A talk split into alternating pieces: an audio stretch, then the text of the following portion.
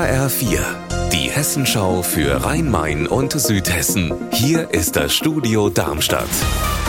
Mit Mike Markloff. Hallo. Peter Feldmann ist abgewählt. Jetzt braucht Frankfurt einen neuen Oberbürgermeister oder eine Oberbürgermeisterin. Am Sonntag wird gewählt. 20 Kandidaten stehen zur Wahl. Eine Rekordbewerberzahl, die eins eint. Und das sind die Themen. HR-Reporter Frank Angermund. Welche sind das im Einzelnen?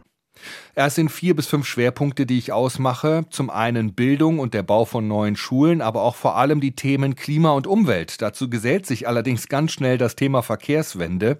Und hier wird deutlich, dass die OB-Wahl nicht nur eine Personenwahl ist, sondern es auch um unterschiedliche politische Lager geht. Das beginnt damit, dass einige Kandidatinnen für eine autofreie Innenstadt werben, während andere sich weiterhin für die Autos in der Stadt stark machen. Da wird sogar von einem Tunnel unter dem Mainkai gesprochen.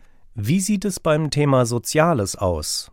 Ja, hier geht es vor allem ums bezahlbare Wohnen. Die einen setzen sich für einen neuen Stadtteil im Nordwesten der Stadt ein, der sogenannte Stadtteil der Quartiere.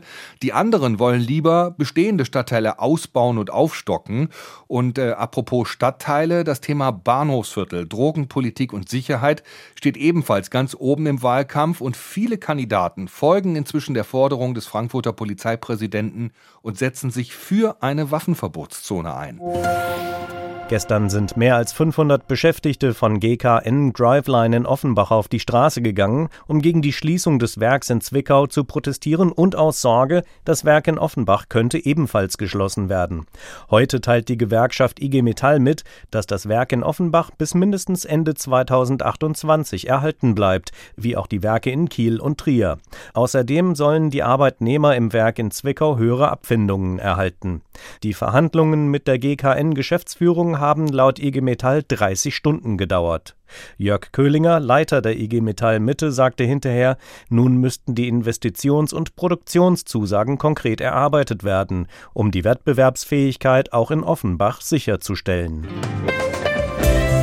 Unser Wetter in Rhein-Main und Südhessen. Sonnig geht's bei uns in Südhessen und Rhein-Main in den Nachmittag. Die Temperaturen erreichen dabei Werte um aktuell 7 Grad in Freigericht Neuses im Main-Kinzig-Kreis. Ihr Wetter und alles, was bei Ihnen passiert, zuverlässig in der Hessenschau für Ihre Region und auf hessenschau.de.